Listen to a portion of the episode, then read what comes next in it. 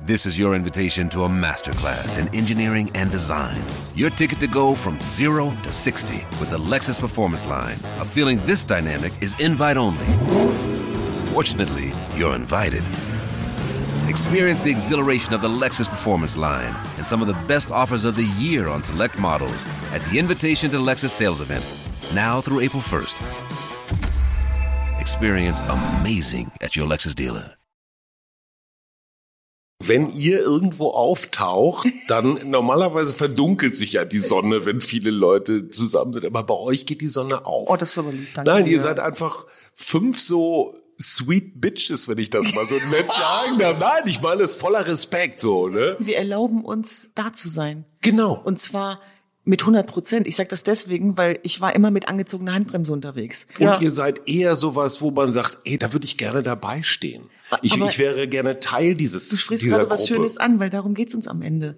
Und dazu gehört eben auch, am Leid angekoppelt zu sein und in die Lebensfreude zu gehen. Herzlich willkommen zum Mutmach-Podcast von Funke mit Suse, Paul. und Hajo Schumacher. Heute ist Mutmach Mittwoch mit prominenten Expertinnen und anderen klugen Leuten, die uns ein bisschen schlauer machen. Der Mutmach-Podcast auf iTunes, Spotify und überall, wo es Podcasts gibt. Gerne abonnieren, das ist für euch kostenlos, aber für uns ein Kompliment, das wirklich Mut macht. Und jetzt geht's los. Hallo und herzlich willkommen zu einem Außentermin. Ich stehe hier vor einem, naja, könnte ein Ikea-Regal sein. Und ich gucke mal, was haben wir denn hier? Europäischer Medienpreis. Dann ist hier irgendwas vom DFB, das kann ich nicht lesen, muss mal geputzt werden. Urkunde Ingrid zu Solms Stiftung. Couragepreis Journalistinnenbund. Hier die Stiftung Stahlwerk Georgs Marienhütte findet das auch alles gut. Dann haben wir hier Friedens- und Integrationspreis, das Goldene Band. Most Influential Woman of the Year. Hier zusammen mit Frau Merkel und hier auf dem Cover der Emotions gleich fünf von dieser Sippe. Wären es Männer, wäre es ein Clan. Und ganz hier unten guckt man in die wirklich bezaubernden Augen von Vater. Ich sag noch nicht wer. Der sieht ein bisschen aus wie Jean Pütz und die Mutter, die Mutter ist die wahre Heldin, weil die hat elf Kinder zur Welt gebracht und eine davon sitzt hier. Düsen Tekal. Hallo, meine Liebe. Wow, was für ein Intro. Was soll ich denn jetzt noch sagen? Entschuldige, ich habe die ganzen bayerischen Sachen. Du hast noch mindestens drei so Porzellangeschichten, die sehen aus irgendwie von Markus Söder persönlich getöpfert. Das war noch Stolper. Ach so, das war noch Stolper. Du, du kennst sie alle. nicht, das ist der Bayerische Filmpreis. Das ist der Bayerische Filmpreis, richtig. Ich guck mal drunter, ja, das ist so, wie heißt denn das hier? Aber übrigens gibt's nichts Ja. langweiligeres, als über Preise zu reden. Ich weiß, die der aber- Vergangenheit angehören. Man muss auch ehrlicherweise sagen, sie sind jetzt nicht so super prominent präsentiert. Also auf den oberen liegt eine leichte Staubschicht. Das finde ich extrem angenehm. Ja, jetzt müssen wir dich eigentlich mal vorstellen, endlich. Du bist Menschenrechtsaktivistin, du bist Frauenrechtlerin, du bist Journalistin, Autorin, Filmemacherin, ja, Schwester, Tochter und leitest oder leitest nicht, du machst mit deinen Schwestern zusammen Hava Help. Du machst German Dream und jetzt seit neuestem, da muss ich jetzt leider gucken, Startup Mut Republik. Genau. Passt zu euch, oder?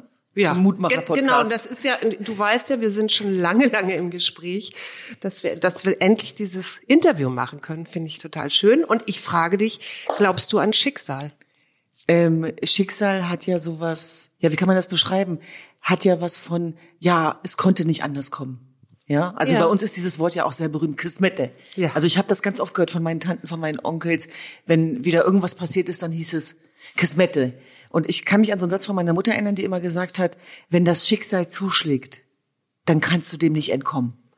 Und ich habe mich immer dagegen verwehrt. Ich sage, dass wir über unser Schicksal bestimmen können. Ich glaube an diese Selbstwirksamkeit, trotz aller Herausforderungen. Und dennoch glaube ich, dass es Strukturen geben muss, die das auch möglich machen. Aber wenn ich jetzt an die kleine Düsen denke, äh, in einer sehr kleinen Wohnung in Hannover-Linden, äh, die äh, ja in einem Zimmer aufgewachsen ist, wo drei Doppelbetten lagen und wo uns nichts geschenkt worden ist, wo wir auch das Thema Armut in Anführungsstrichen, ich glaube, wenn man äh, in einem Land wie Deutschland zur Welt kommt, ist das auch nochmal ins Verhältnis zu setzen. Aber zumindest durften wir viele Träume haben, weil es vieles gab, was wir noch erreichen wollten. Und jetzt stell dir mal vor, ich hätte damals gedacht, Schicksal. Ich bin jetzt ein kurdisch-jesidisches Mädchen, mein Leben ist vorgegeben, so war das. Ich muss einen Jesiden heiraten, so wie sich das für eine gute Jesidin gehört. Schule kann ich nach Jahrzehnten abschließen, weil das ist dann eh nicht so wichtig. Das waren ja die Bilder, mit denen ich aufgewachsen ja. war. Also dann hätten wir hier heute nicht gesessen. Ja, ich habe natürlich aus einem anderen Grund gefragt, weil du ja 2014 diesen tollen Film gemacht hast. Und mhm. zwar über den Genozid an den Jesiden, als der IS im Irak im Norden einmarschiert ist und mhm. dann dort diesen Genozid verübt hat. Und da bist du ja mit deinem Vater, also das war ja wirklich eine Frage, fahre ich da runter? Du warst Journalistin, klar, äh, und mhm. jetzt plötzlich in ein Land, das im Krieg stand, fahre ich darunter, berichte ich darüber.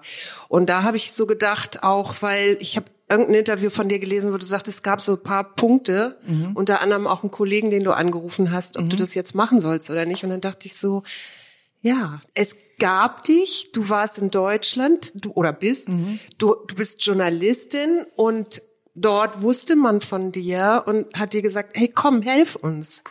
Und ganz ehrlich, das hat auch was mit etwas zu tun, was man wahrscheinlich nicht unter diesseits erklären kann. Also das hat auch für mich was Spirituelles und das hat für mich auch was mit etwas zu tun, was tiefer ist. Also was relational ist mhm. und was auch eine Aufgabe war, ein innerer Ruf, würde ich sagen. Ein innerer Ruf, dem ich folgen musste, koste es, was es wolle. Und das war ja damals lebensgefährlich. Also das war ja zu ja. der Zeit, als äh, der Irak eingekesselt war, in den Gebieten, wo, zumindest wo ich dann hingeflogen bin, auch Teile von Syrien.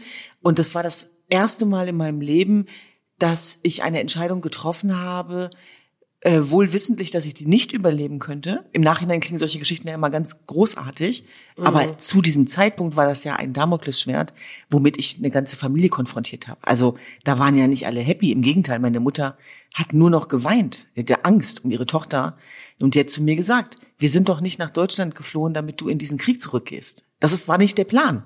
Ich habe den ganzen Plan zerstört mhm. weil ich nicht anders konnte. Und vielleicht ist das dann auch eine Form von Schicksal, weil ich musste das tun, denn das, was viele nicht verstehen, ist ja, bei allem, was wir Menschen machen, dass auch ein Stück in uns stirbt, wenn wir es lassen und lassen und lassen. Und das war die Aufgabe meines Lebens. Also ich meine, ich bin Journalistin geworden, weil ich eine Religionsgemeinschaft sichtbar und hörbar machen wollte, für die sich kein Mensch interessiert hat. Und wieder passierte dasselbe. Stell dir vor, es findet ein Völkermord statt der deine eigene Religionsgemeinschaft betrifft und niemand da draußen interessiert sich dafür. Mm, ja, genau. Was es dann aber eben auch braucht, deswegen passt du ja so gut zu uns, ist Mut. Ja, und ich denke jetzt so an mein eigenes Leben zurück. Also ich, das, ich bin mal irgendwann nach Israel gefahren, da wusste ich, da gab es gerade wieder auch äh, Bomben und die Hamas hat äh, und die Israelis haben zurückgeschossen und so weiter, wo ich dann schon dachte, oh Gott, oh Gott, oh Gott. Da war aber eigentlich, das war aber eigentlich echt harmlos, also bis auf die Soldaten, die man so auf der Straße sah. Ja, was was geht da in einem vor, wenn man weiß, äh, okay, ich weiß nicht, ob ich vielleicht das überlebe oder was da überhaupt passiert. Wie wo nimmst du da deinen Mut her? die Konsequenzen, auch die, was das eigene Leben betrifft, die rechnet man ja nicht mit am Anfang. Das ist eine andere Ebene, auf der man da unterwegs ist. Und ich habe erst Jahre später äh, koch so die Angst in mir hoch. Also wo ich so dachte, was war das eigentlich?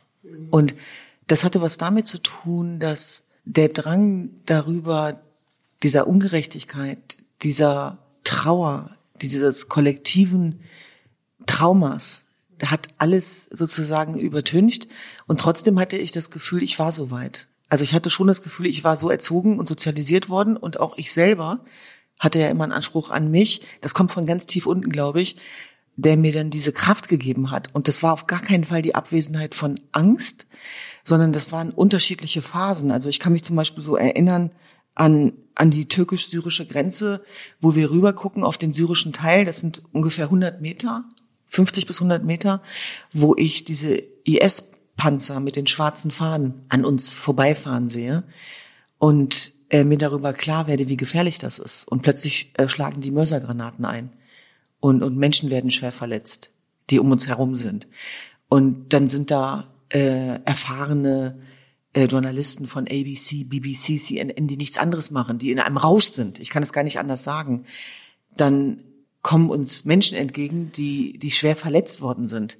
die uns erzählen, dass ihre Angehörigen gerade in Minen getreten sind, dann sehe ich parallel dazu, wie Frauen, die gegen den IS kämpfen, schwer verletzt in die Krankenhäuser gebracht werden, eine nach der anderen.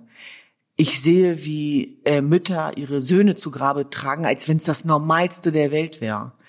Sowas vergisst du in deinem ganzen Leben nicht. Und es klingt jetzt komisch, was ich sage, aber ich bin dankbar dafür, dass ich das erleben und sehen durfte, weil es mich immer wieder auch ähm, priorisiert, zentriert und mir bis heute die Kraft gibt, auch Dinge anzusprechen. Und als wir dann zum Beispiel in Suruc waren, erinnere ich mich an, an eine Zentrale, wo ich so dachte, melden die sich zur Wahl an. Und dann sehe ich da vor allem einen Haufen Frauen, junge Menschen und ältere Menschen, die sich anmelden, um gegen den IS zu kämpfen. Und das das ist für mich äh, sozusagen, also mit dem Wort Held sollte man immer vorsichtig sein, weil mein Professor immer gesagt hat, wer auszog, um ein Held zu sein, ist ein geborener Verlierer. Die würden sich auch nie selber als Helden bezeichnen, sondern die sind auch ihrer Pflicht nachgegangen. Aber ich kann mich jetzt zum Beispiel an Frauen aus Istanbul erinnern, äh, die vorher studiert haben. Ja, und auch so dieses äh, kollektive Gefühl, was alle verbunden hat, äh, und das hat mein Vater mir dann auch immer zugerufen auf Kurdisch, und auf Deutsch. Deutsch war ja dann unsere Geheimsprache. Der hat gesagt, Düsen, äh, nicht an die Menschen gewöhnen, ne? Ich so, wie meinst du das, Papa? Ja, kann sein, dass sie nicht wiederkommen. Also nicht an die Menschen gewöhnen. Nicht da, an die Menschen ja, gewöhnen. Ja, Man also, könnte sie verlieren. Ja, also so nach nicht dem Motto, zu doll lieb nicht haben. zu doll lieb haben. Oh. So, so meinte er das. Oh. Und das sind so ganz unterschiedliche hm.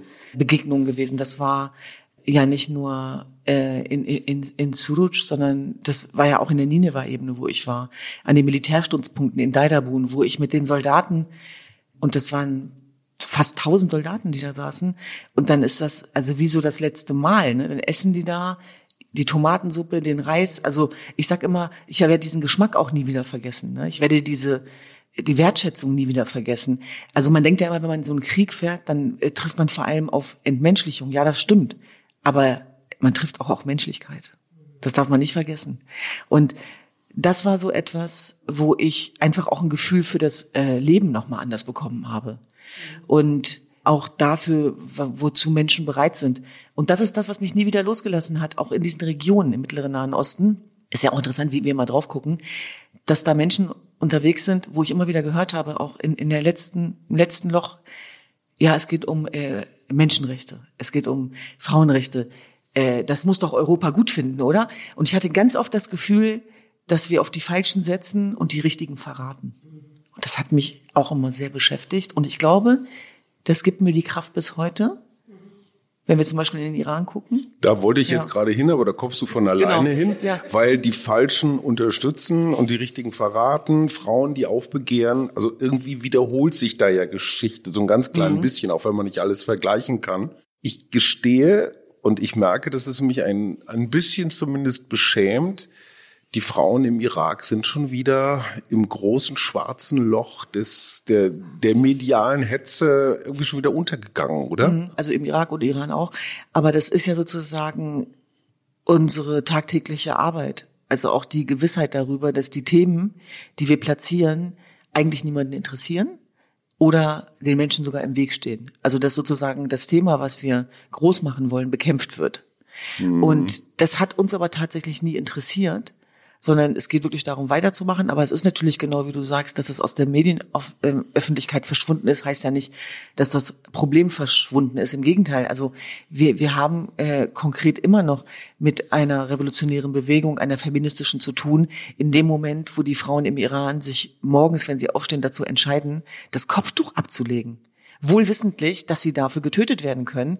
Und da macht auch das Regime keinen Spaß. Die werden ja immer brutaler. Mhm. Die setzen ja auf maximale Eskalation. Und wir sehen ja, wozu dieses Regime in der Lage ist, nicht erst seit der Hinrichtungswelle. Und trotzdem lassen sich diese Frauen nichts sagen. Weder vom Vater noch von der Mutter noch äh, von den Basij-Milizen, noch von den Revolutionsgarden. Also was für ein Akt der Emanzipation und der Befreiung, der finde ich auch mal einen Raum verdient hat. Also und das ist ja auch der Grund, dass wir berichten können, weil diese Frauen schicken uns dieses Material, ja. Und die sagen, teilt es mit der Welt, was auch immer es für mich bedeuten mag. Und ich komme jetzt gerade aus Brüssel, wir waren im EU-Parlament und ich bin sehr dankbar, dass ich dort den Mann von Narges Mohammadi kennenlernen durfte, eine Frauenrechtsaktivistin, die im Foltergefängnis von Evin sitzt.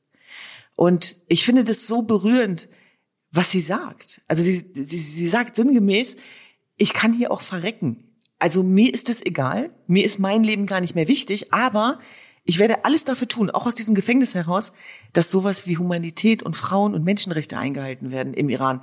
Weil das Iran, was das nicht gewährleistet, ist ja gar nicht äh, mein Raum. Und dieser Mann, der hat selber 14 Jahre im Gefängnis gesessen und wir haben einen Film sehen dürfen, den Narges, als sie noch in Freiheit war, dokumentiert hat und dann hört man so nebenbei Petition, Frauenrechte, Menschenrechte, Selbstbestimmung. Und dann habe ich mich geschämt in dem Moment, wo ich so dachte, und wir leben in einem Land, in einem Rechtsstreit, wo wir genau davon Gebrauch machen können und beschäftigen uns mit Nebenschauplätzen. Das ist genau der Punkt. Wir reden über Zigeunerschnitzel, wir reden über was weiß ich, ein mhm. Cent rauf, ein Cent runter, Gaspreise mhm. und all Da würde ich zum Beispiel zu, also ne, weil wir sind ja auch, wir ja, diskutieren, ja. das würde ich nicht sagen. Ne? Also für mich ist es das Z-Wort, das möchte ich nochmal betonen. Ich sage warum. Und ich kann auch niemanden dazu zwingen, davon abzulassen, aber ich kann vorleben und dafür sensibilisieren. Und ich möchte es einmal an dieser Stelle erklären, weil ich es wichtig finde. Ich nenne es deswegen äh, äh, das Z-Wort, weil ich Freunde habe, die auch Sintizi und Romnia sind und die mir das sehr, sehr deutlich und emotional veranschaulicht haben, was es für sie bedeutet, warum es sie verletzt, dass es das Wort Z war, was eingeritzt worden ist in die Haut ihrer Großeltern, bevor sie vergast worden sind. Und das mache ich aus Respekt und Wertschätzung, möchte ich nur sagen.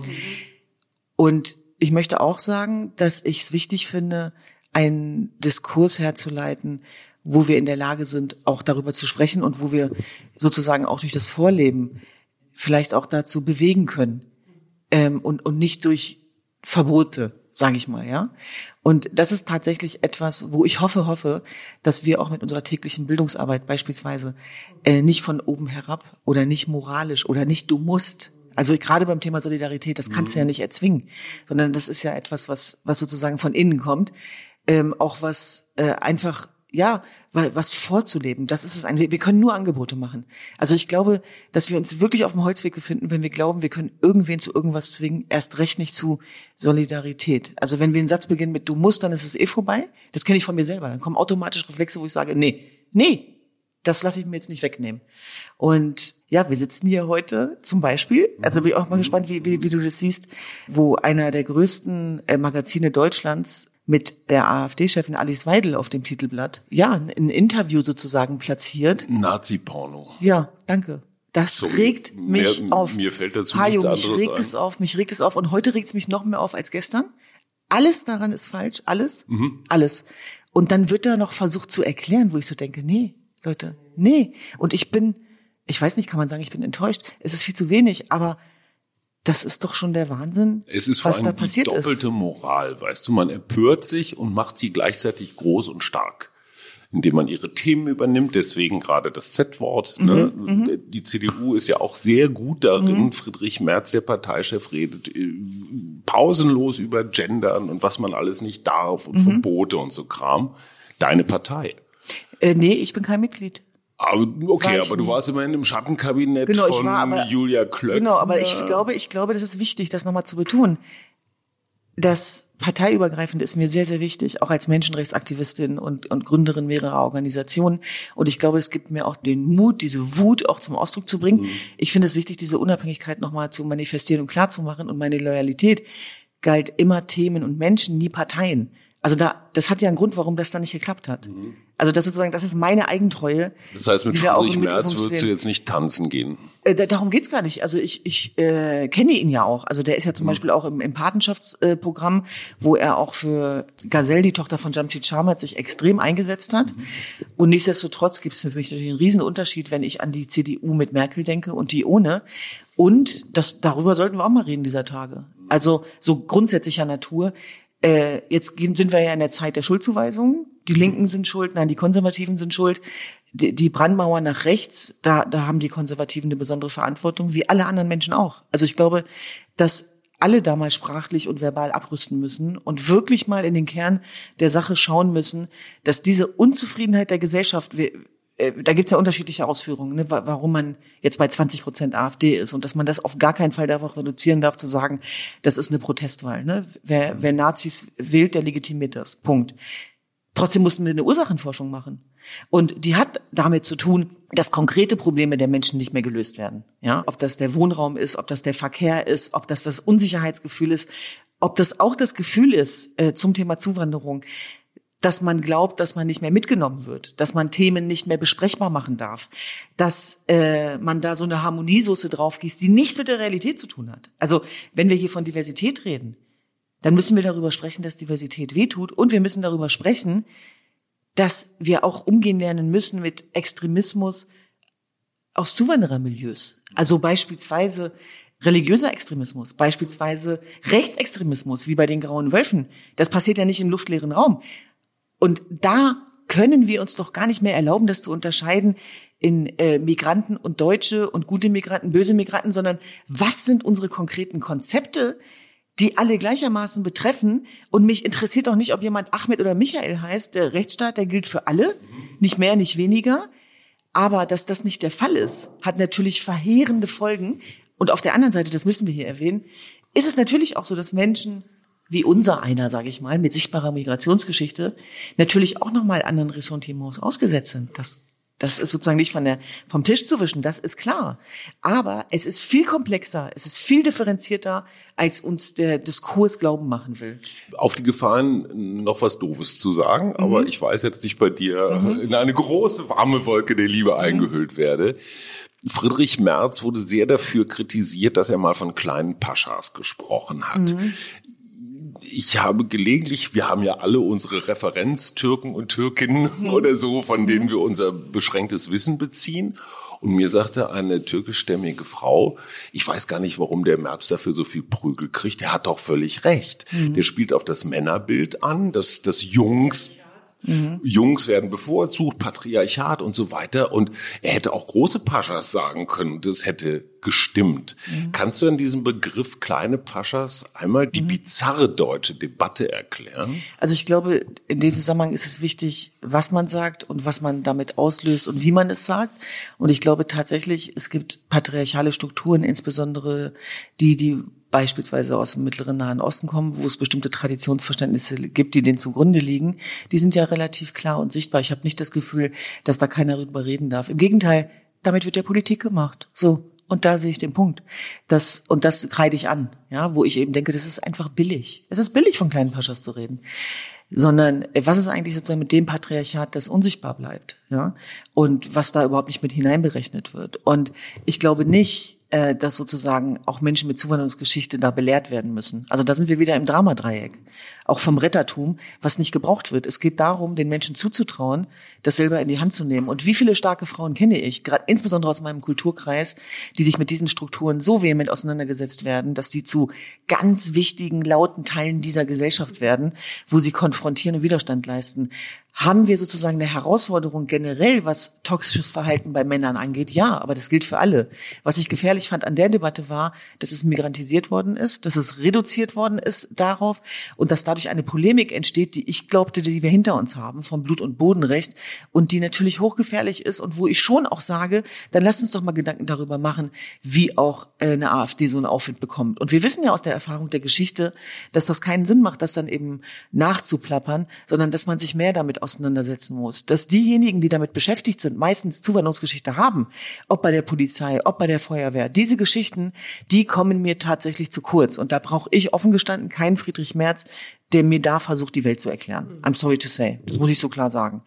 Und das ist sozusagen auch ein Ansatz, wo ich glaube, dass wir uns auch als Zivilgesellschaft viel mehr zutrauen können. Aber uns interessiert auch, wie wir diese Spaltungsdynamiken überwinden können. Weil wir wissen, wir haben gerade darüber gesprochen am Anfang, Suse, und das hast du sehr eindringlich ja nochmal veranschaulicht, warum wir das überhaupt machen, was wir tun. Wieso ist dieser Verein überhaupt entstanden? Der ist entstanden aufgrund eines Völkermords. Und das ist die letzte Stufe der Entmenschlichung.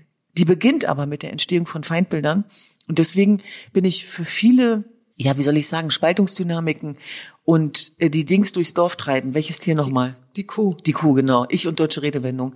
Äh, da, da bin ich dann einfach äh, nicht bereit für, weil es klaut mir Zeit für wirklich effektive Arbeit Und das ist das, was mich manchmal so wirklich zurücklässt, wo ich so denke, was ist denn heute wieder dran? Was darf denn heute mal wieder dran glauben? Und es hat tatsächlich für mich auch nichts mit Menschlichkeit zu tun, da ist ja sogar eine digitale Tötungsabsicht dahinter. Mhm. Wir lieben es ja zu canceln. Und ich will noch einen draufsetzen. Hinzu kommt die Kontaktschuld. Warum darf ich mich nicht mit Menschen treffen, die anderer Meinung sind als ich? Warum traut ihr mir nicht zu, als dieselbige zurückzukommen, mit der, als die ich reingegangen bin, ja? Und, und wollt im Vorfeld dafür sorgen, dass diese, dieser Dialog nicht stattfindet. Und da denke ich wieder an Biermann und ich kann es nicht oft genug wiederholen. Und das ist nämlich was typisch Deutsches. Wir gehen auch an den Schlägen zugrunde, die wir nicht austeilen. Das heißt, ja. immer dann, wenn wir uns zurücknehmen, passiert ja auch was. Und ich finde, äh, damit das nicht äh, sozusagen Überhand nimmt, damit äh, dann nicht das Fass überläuft, müssen wir sozusagen auch gesellschaftlich in der Lage sein, Themenkomplexe anzusprechen. Und wir sollten das nicht denjenigen überlassen, die laut genug sind. Und da ist sozusagen eine, eine Unart entstanden, natürlich auch durch die Digitalisierung, die ja für, für Herausforderungen sorgt. Und deswegen sage ich es nochmal, unser Leben findet außerhalb des Internets statt. Wir sind keine Internetaktivisten. Mhm. Ja, wir haben Frauenhäuser in Afghanistan, im Irak, wir haben Bildungsprojekte mit German Dream, findet jeden Tag an einer deutschen Schule ein Wertedialog statt. Das ist verdammt harte Arbeit. Das ist anstrengend. Ja. Verletzungen tun weh. Ja, äh, Worte lösen was aus. Und, und, und das sage ich, ist viel zu wichtig, als dass ich mich dann konzentriere auf ein Hot Take, äh, und dafür sorge und dazu beitrage, dass die Gräben tiefer gehen. Ich habe letztens auch mit einem Freund darüber geredet. Der hatte schon das Gefühl, ich will jetzt nicht anfangen mit früher war alles besser. Aber der sagte dann so sinngemäß so, das geht ja gar nicht mehr, dass ich mich sozusagen mit auch Leuten treffen kann, die aus ganz anderen Spektren kommen und machen wir uns nichts vor. Ich meine, das definiert jeder für sich. Für mich gibt es natürlich auch rote Linien, ist ja klar. Also wir haben uns ja ne, gerade darüber unterhalten, wie ich das mit dem Sterntitel finde und so weiter. Ja. Aber das gilt für mich eben nicht nur für Rassisten unter auch Hochtondeutschen, sondern tatsächlich auch in anderen Kulturkreisen. Und da das deutlicher aussprechen zu dürfen, ohne dass ich sozusagen auch äh, dem Vorwurf ausgesetzt bin, äh, als Teil des Problems zu gelten oder als Islamfeindin, habe ich ja alles hinter mir. Da denke ich, ist es sehr, sehr wichtig und wichtig auch die Arbeit für sich sprechen zu lassen, sondern bei uns ist es ja eher im Gegenteil. Wir wollen dieses Bild, was ja allgemein vorherrscht aus dem Mittleren Nahen Osten, konfrontieren. Mhm. Ja, mit, mit starken Geschichten, mit starken mhm. Menschen, mit starken Frauen und Männern. Also das, das Patriarchat wird ja nicht nur bekämpft von Frauen, sondern auch von guten Männern. Sieht man ja im Iran. Genau. Gerade, ne? Das, ich, darüber habe ich gerade eben nämlich nachgedacht, als wir über Emanzipation sprachen und diese starken Frauen dort, die da auf die Straße gehen, allem Ärger zum Trotz, ja, oder was heißt Ärger? Ist das viel zu klein gefasst? Und wenn ich dann noch hier nach Deutschland gucke, ja, in dieses, ja, gut aufgestellte, satte Land. Und wir haben doch hier Emanzipation, was ja alles nicht stimmt. Dann denke ich immer, was kann man denn hier machen, damit die Leute auch mal in Bewegung kommen das, und sich nicht abschotten und nicht den nächsten Zaun bauen? Ich habe so gerade gedacht, als du so gefragt hast, habe ich so, äh, kam mir das Wort schubsen. Ja. Ich weiß, das ist irgendwie wahrscheinlich grenzüberschreitend, aber so meine ich das nicht, sondern eher so ein bisschen irritieren, konfrontieren, mal eine andere Lebenswirklichkeit darlegen, die über die europäischen Nestränder hinausgeht, mal ein mhm. Bewusstsein dafür schaffen, das ist tatsächlich ein Privileg, in Freiheit zu leben. Das ist gar kein äh, ja, Naturgesetz. Es ist nicht selbstverständlich. Und sich dessen bewusst zu sein, ist schon mal eine sehr wichtige Voraussetzung. Seit dem Vernichtungskrieg in der Ukraine ist da eine andere Sensibilität entstanden die es bei uns schon vorher gab, aufgrund der Tatsache, dass wir anders betroffen waren. Aber nichts ist so schlimm wie Kriege, an die wir uns gewöhnen. Und, und selbst bei der Ukraine sehen wir ja gegenwärtig, dass dann auch plötzlich ein Wording entsteht von, ja, wann hört das denn mal auf? Oder wie viel Waffen wollen die denn noch? Und, und, und da glaube ich tatsächlich, es gibt eine Wendung, wo die bestehende Sicherheitsarchitektur und der Wohlstand und die Sicherheit, wie wir es gewohnt waren, wie die Welt zu sein hat, das ist vorbei. Darf ich mal jetzt so als, als dummer Mann eine Frage stellen? Klar. Äh, wir haben Putin, wir haben Prigozhin, wir haben Zelensky, wir haben, wir haben Trump, wir haben Biden, wir haben Erdogan und so weiter. Wir haben es mit ganz vielen Männern zu tun, die gerade ihr Männerspiel spielen. Wer hat den längeren? Mhm. Sag ich jetzt mal, Entschuldigung, ganz ungeschützt. Schön, dass du das sagst. Die haben alle Frauen.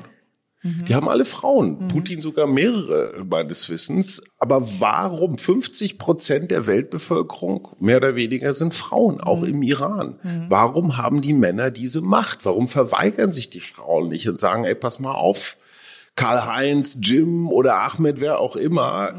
Ich lasse die nicht mehr ran, ich gehe weg, irgendwas. Warum revoltiert ihr nicht? Du musst ja einfach, du kannst eigentlich, du musst gar nicht Putin und so weiter bringen. Du guck nach Deutschland. guck nach, ja, weil du siehst es ja jeden Tag vor der Tür. Na, das ist ja gewollt. Also das ist ja sozusagen auch das Prinzip des Patriarchats, äh, dass sozusagen auch die Stimmen der Frauen unterdrückt werden, dass Frauen zu Objekt degradiert werden. Also wenn wir jetzt zum Beispiel uns vergegenwärtigen, naja, lassen, das ist einfach gesagt, in dem Moment, wo man in den Strukturen ist, also dann der Frau dafür die Schuld zu geben, das würde ich dann schon, nein, aber das würde ich schon von mir weisen, weil tatsächlich die Frauen ja eine Urkraft aufbringen müssen, wo man sich wirklich voller Bewunderung die Frage stellt, wie hat man das geschafft? Ich will es mal ganz konkret machen. Es gab jetzt vor wenigen Tagen einen Prozess in Deutschland, wo eine IS-Täterin, eine deutsche Staatsbürgerin, äh, zu neun Jahren verurteilt worden ist wegen Menschenrechtsverbrechen an Jesiden.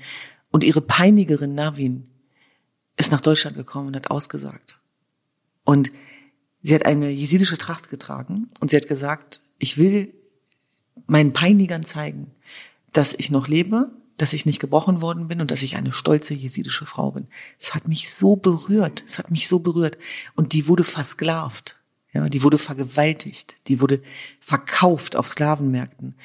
Und dann sich hinzustellen und, und sich so zu wehren, so einen Widerstand zu leisten, das finde ich außerordentlich. Und deswegen glaube ich, dass es vor allem darum gehen muss, diese Strukturen des Patriarchats zu hinterfragen, die von Männern gemacht worden sind.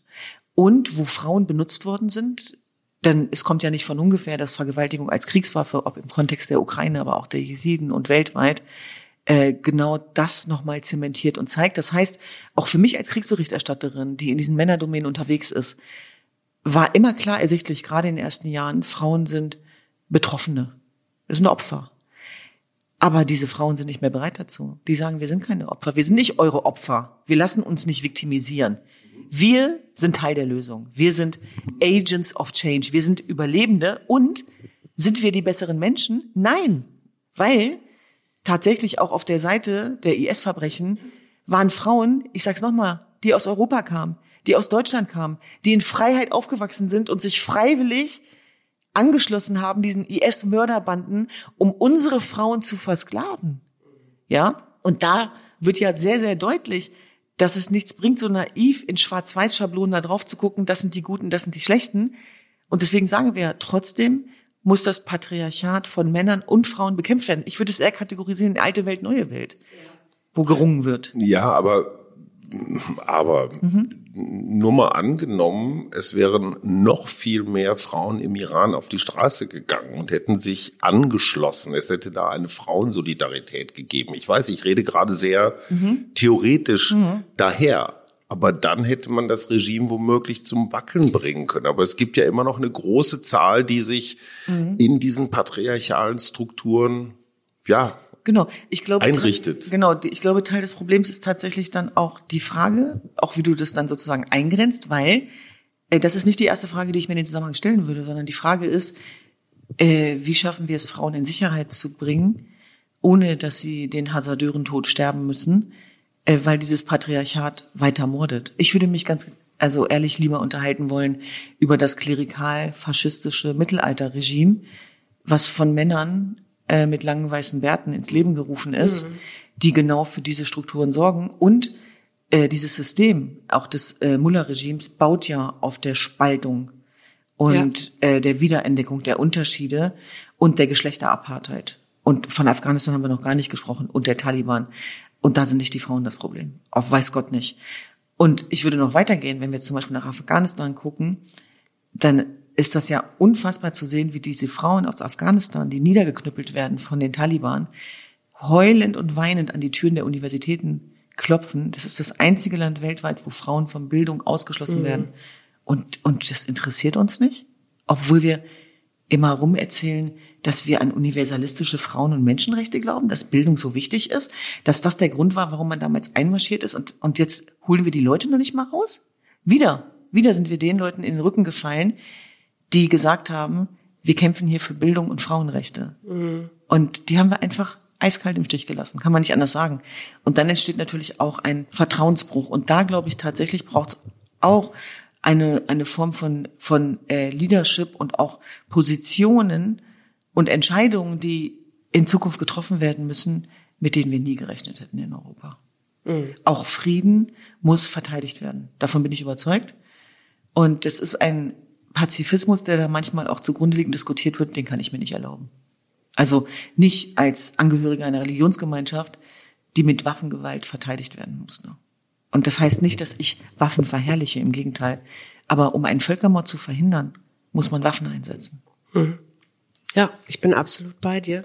Ich habe jetzt, ich mache jetzt mal so einen ganz Dreh mhm. und frage dich mal, hast du irgendwie Vorbilder oder so? Oder wo ist da jemand, der, wo du sagst, so, das ist danach, da orientiere ich mich dran? Also Kraftquelle ist natürlich meine Großmutter, die äh, hier vorne hängt. Mhm. Äh, an die denke ich immer wieder, wenn ich das Gefühl habe, ich schaffe das nicht. Ich denke an meine Mutter.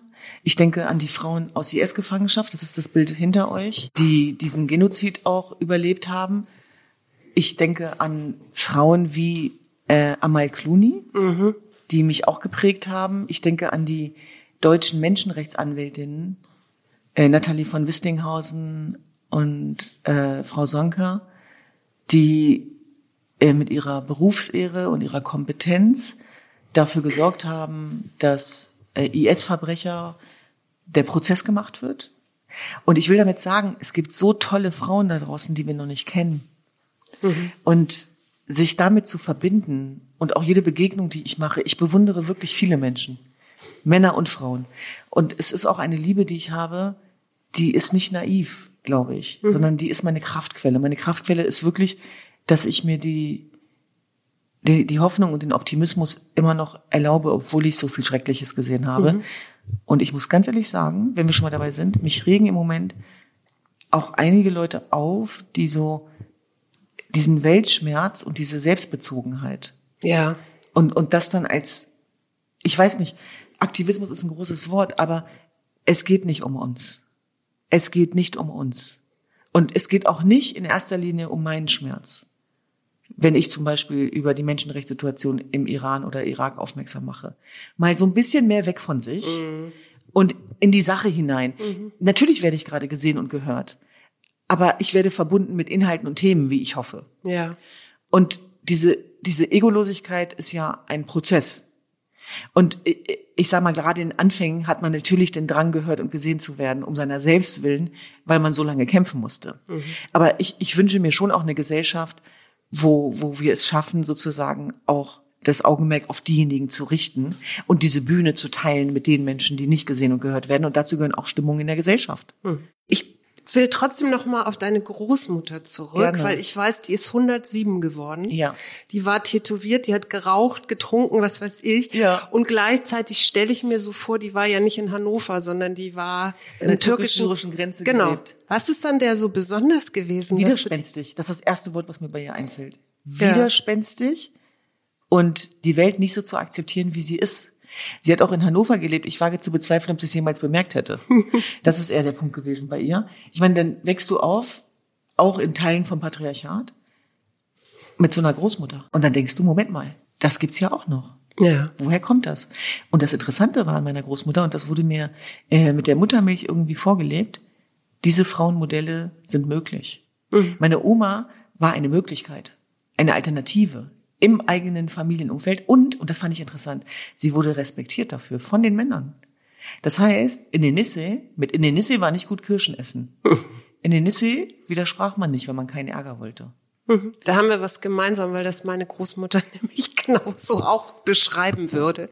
Aber diese, diese Frauenpower, die ist ja auch ein Teil deiner jetzigen Arbeit, weil du ein, mit einem Teil deiner Geschwister zusammenarbeitest, also vor allen Dingen deiner Schwestern, mhm. weil du hast zehn Geschwister. Genau, wir ne? sind elf Kinder, sieben Mädchen, vier Jungs. Wie, wie hast du die da reingeholt oder haben die irgendwann gesagt, du machst das und wir sind dabei, weil das ist wichtig? Letztens meinte so ein, ich weiß gar nicht, was, was für ein Landsmann das war, aber er kam aus Neukölln, er meinte, ey Schwester, Ihr seid der einzige Clan, der akzeptiert wird in Deutschland. Man muss das einmal dazu sagen, wenn ihr irgendwo auftaucht, dann normalerweise verdunkelt sich ja die Sonne, wenn viele Leute zusammen sind. Aber bei euch geht die Sonne auf. Oh, das ist aber lieb. Danke Nein, ihr seid einfach fünf so sweet bitches, wenn ich das mal so nett sagen darf. Nein, ich meine es voller Respekt so, ne? Aber es gibt ja Veranstaltungen, da tretet ihr wirklich in Mannschaftsstärke auf. Und man weiß, wo die TK Sisters zugange sind. Da wird gelacht, da, ihr seht ja auch immer so, hm, nicht so abgeranzt aus wie viele im Berliner Politbetrieb. Ihr seid einfach. Oh, das würde ich mir jetzt nicht anmaßen. um Nein, aber es gibt ja diese, es gibt ja diese Einheits, praktisch, ne, praktische Kurzhaarfrisur, alles praktisch, praktische Slipper, praktisch, praktisch, praktisch. Ihr seid einfach yes. Also ich Ja, sag mal so, wir erlauben, nein, wir erlauben uns äh, da zu sein. Genau. Und zwar mit 100 Prozent. Ich sage das deswegen, weil ich war immer mit angezogener Handbremse unterwegs. Das kennen starke Menschen, Mhm. So. dass man sich immer zurückhält. Und ich habe, wenn du dann auch noch Migrationshintergrund hast und dann noch doppelt marginalisiert bist, Mhm. dann potenziert sich das natürlich. Und ich habe jetzt gerade im Spiegel einen Gastkommentar geschrieben, Mhm. genau über dieses Thema, wie es ist, anders zu sein. Also auch immer in den Räumen, in denen man unterwegs ist, anders wahrgenommen zu werden. Und das war in den Anfängen ein Schmerz, aber de, den haben wir zu einer Stärke umgewandelt. Also wir haben sozusagen äh, sind in diesen Heilungsprozess gegangen und den haben wir sichtbar gemacht, weil einerseits haben wir kaum was geändert. Wir waren früher genauso. Da sind wir auch als Gang mit unseren Cowboystiefeln und Badeanzügen durch Hannover Linden gegangen und irgendwie machen wir das jetzt immer noch, äh, wohl wissentlich, dass uns nicht jeder gut finden wird. Aber ist das nicht die innere Freiheit, um die Aber es geht? weißt du was? Ihr seid keine Gastarbeiterkinder mehr, Nee, so wir wie ich sind- das wir jetzt sind von gelernt hier. habe. Wir sind ihr von seid hier, wie Pferde Attermann sagt, Und ja. ihr seid eher sowas, wo man sagt, ey, da würde ich, da würde ich gerne dabei stehen. Ich, ich wäre gerne Teil dieses Du sprichst gerade was Gruppe. Schönes an, weil darum geht's uns am Ende. Und das fand ich interessant, habe ich mit Luise Neubauer letztens drüber gesprochen und das hat sie schön auf den Punkt gebracht. Am Ende müssen wir die bessere Party sein. Das ist der Punkt. Und das seid ihr. Finde ich super. Ja, und, und dazu gehört eben auch, am Leid angekoppelt zu sein und in die Lebensfreude zu gehen. Also ich finde auch diesen moralischen Impetus da rauszunehmen. Und das war ein Riesenprozess, bis, bis wir akzeptiert worden sind als Schwestern, auch in unserer Kompetenz. Also die Schwestern haben eine Funktion. Also die Funktion der Schwesternschaft ist das Urzentrum, das Kraftzentrum. Das geht wieder zurück auf meine Großmutter, das Relationale, das Vertrauen, äh, da- das Familiäre. Und übrigens, das gilt ja für alle Mitarbeiter. Ja. Wir sind ja mittlerweile 60 Mitarbeiter weltweit. Dann gibt's aber natürlich auch eine Fachebene, ja. Und da wüsste ich nicht, wie ich überhaupt als Sozialunternehmerin agieren könnte, wenn ich da nicht meine Schwester Tejan im Rücken hätte, die die Geschäftsführung macht, die sich mit Zahlen auskennt, die äh, Projekte leiten und verantworten kann. Also die Prozesse und das Klein-Klein, wo ich oft gar nicht reingucken kann, weil ich mit anderen Dingen beschäftigt bin. Also das ist ja auch eine Herausforderung. Und da habe ich schon das Gefühl, wir mussten so viel beweisen, dass ich manchmal zu meinen Schwestern sage, halt, halt, jetzt mal kurz ein- und ausatmen. Wenn wir wirklich angekommen sind, dann müssen wir nichts mehr beweisen. Lasst uns bitte mehr im Augenblick bleiben und lasst uns innehalten und lasst uns sozusagen diesen Leistungsmuskel nicht in den Vordergrund stellen, denn wir wollen ja um unserer Selbstwillen geliebt werden und für diese Gesellschaft kämpfen wir auch. Ich finde das nochmal ganz wichtig, Hajo. Das, was wir machen, das hat ja sozusagen nicht nur mit uns zu tun, sondern das, was ich mit meinen Schwestern geschafft habe und umgekehrt, machen wir ja auch für die Gesellschaft. Also wir haben ja ganz viele Wertebotschafter, wo sehr viele Menschen mit und ohne Zuwanderungsgeschichte dabei sind. Das finde ich auch nochmal wichtig, dass alle bei uns mitmachen dürfen.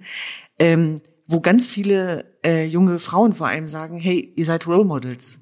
Und deswegen finde ich, haben wir auch eine Verantwortung, also auch so eine Sichtbarkeit zu zeigen. Und wenn ich denen ständig erzähle, wie schlimm alles ist, dann gibt es niemanden mehr, der das machen will. Und das, das wollen wir ja auch nicht, also auch dann dazu zu stehen und dafür eben auch Kämpfe auszuhalten. Und am Ende des Tages bleibt uns eh nur die Eigentreue.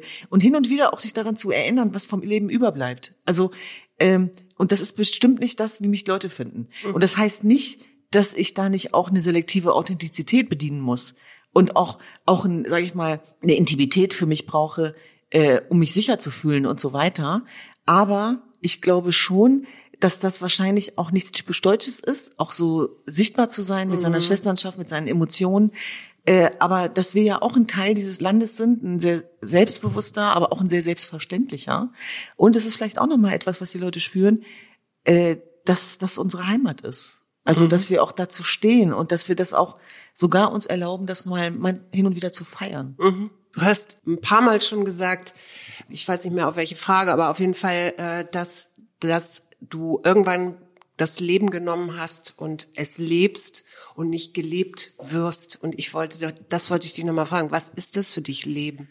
Genau, es ist halt, genau. Leben ist das Gegenteil von gelebtem Leben und sich davon frei zu machen, äh, auch von der Bewertung, die dich daran hindert, in deine Kraft zu kommen. Mhm. Und ich glaube, dass das mit sehr viel Mut verbunden ist, äh, an seinen großen Träumen zu arbeiten, wohlwissentlich, dass man scheitern kann.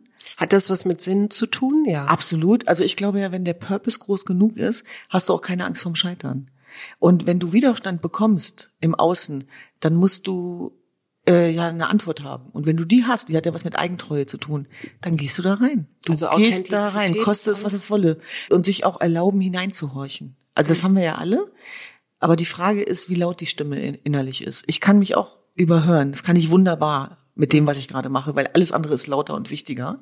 Auch das ist übrigens für mich gerade ein Prozess. Ähm, neben der Berufung, die bei mir sehr wirkmächtig ist, so wirkmächtig, dass ich manchmal Probleme bekomme, auch mhm. im Alltag und so, weil äh, einfach ganz wenig Zeit überbleibt für mich. Mhm. Und da muss ich immer wieder dran arbeiten. Immer wieder.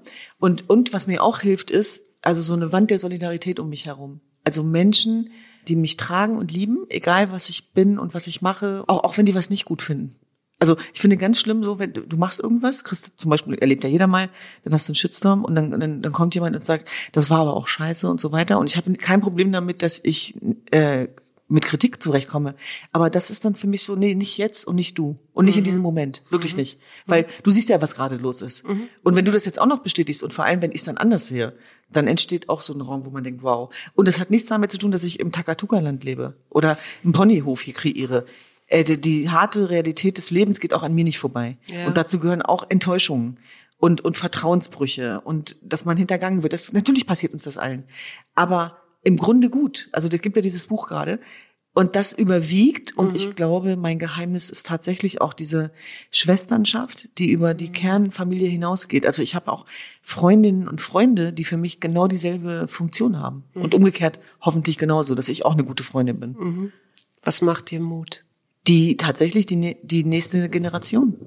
Also ich weiß, da wird immer ganz viel drauf gemeckert, aber wenn ich mir angucke, also mir macht auch die Arbeit einfach Spaß mit jungen Menschen und auch was sich für Leute bei uns bewerben, das ist für mich, ich, ich, ich, ich sitze da manchmal staunend und kann es nicht fassen. Und sich damit auseinanderzusetzen, das sind auch Leute, die aus nicht privilegierten, aber auch privilegierten Verhältnissen kommen, finde ich auch interessant, dass sozusagen äh, Kinder von Spitzenpolitikern, Vorständen irgendwann das Gefühl haben, hey, ich will mit den Privilegien was machen. Ich will was zurückgeben. Ich will ganz bewusst in eine Menschenrechtsorganisation, weil ich mich dafür interessiere, was andererorts passiert wenn du mich so fragst, das sind sozusagen die Dinge, die mir Hoffnung machen und die Politisierung der Jugend. Das heißt, das Material ist eigentlich da. Die Frage ist nur, wie gehen wir sozusagen auch damit um als äh, ähm, Unternehmerinnen beispielsweise, als Aktivistinnen, ähm, gerade dann, wenn wir uns als wir verstehen, als Kollektiv.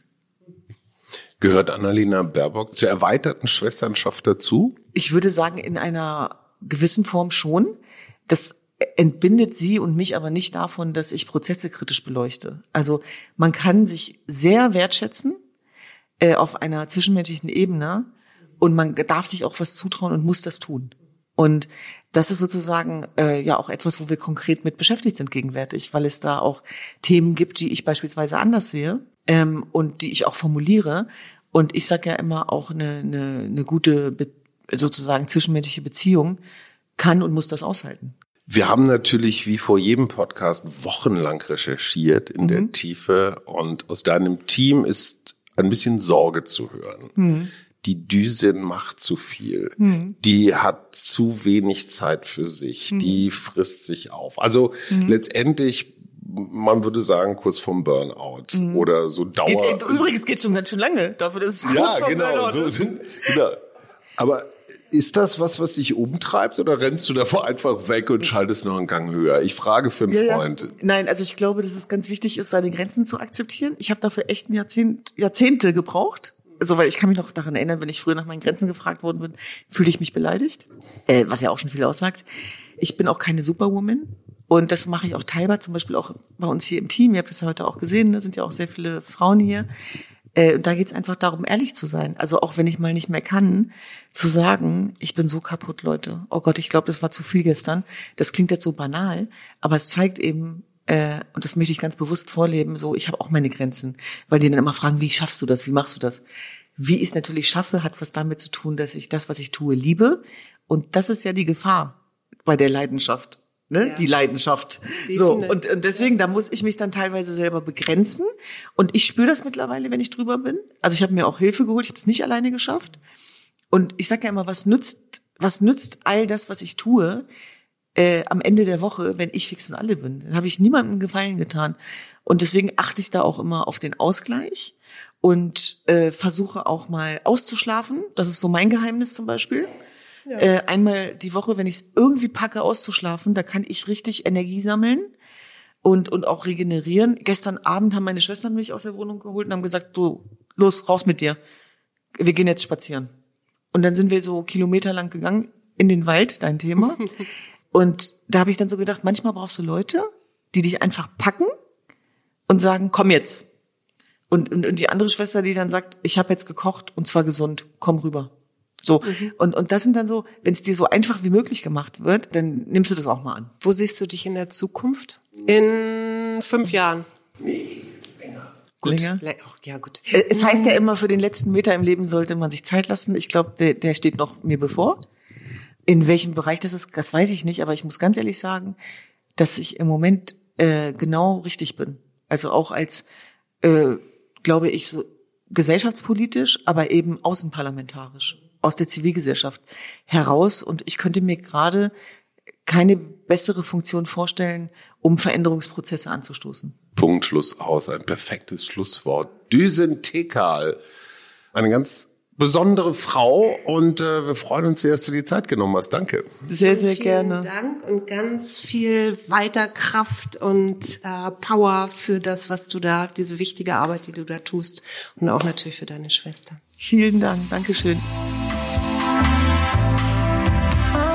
Das war der Mutmach-Podcast von Funke. Jeden Montag, Mittwoch, Freitag ganz frisch. Unterstützt uns bei steady.fm, folgt uns auf Instagram oder hinterlasst gerne eine nette Bewertung. Wir hören uns.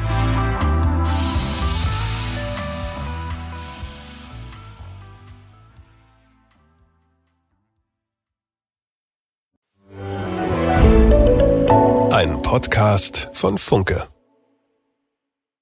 This is your invitation to a masterclass in engineering and design. Your ticket to go from zero to 60 with the Lexus Performance Line. A feeling this dynamic is invite only. Fortunately, you're invited. Experience the exhilaration of the Lexus Performance Line and some of the best offers of the year on select models at the Invitation to Lexus sales event, now through April 1st. Experience amazing at your Lexus dealer.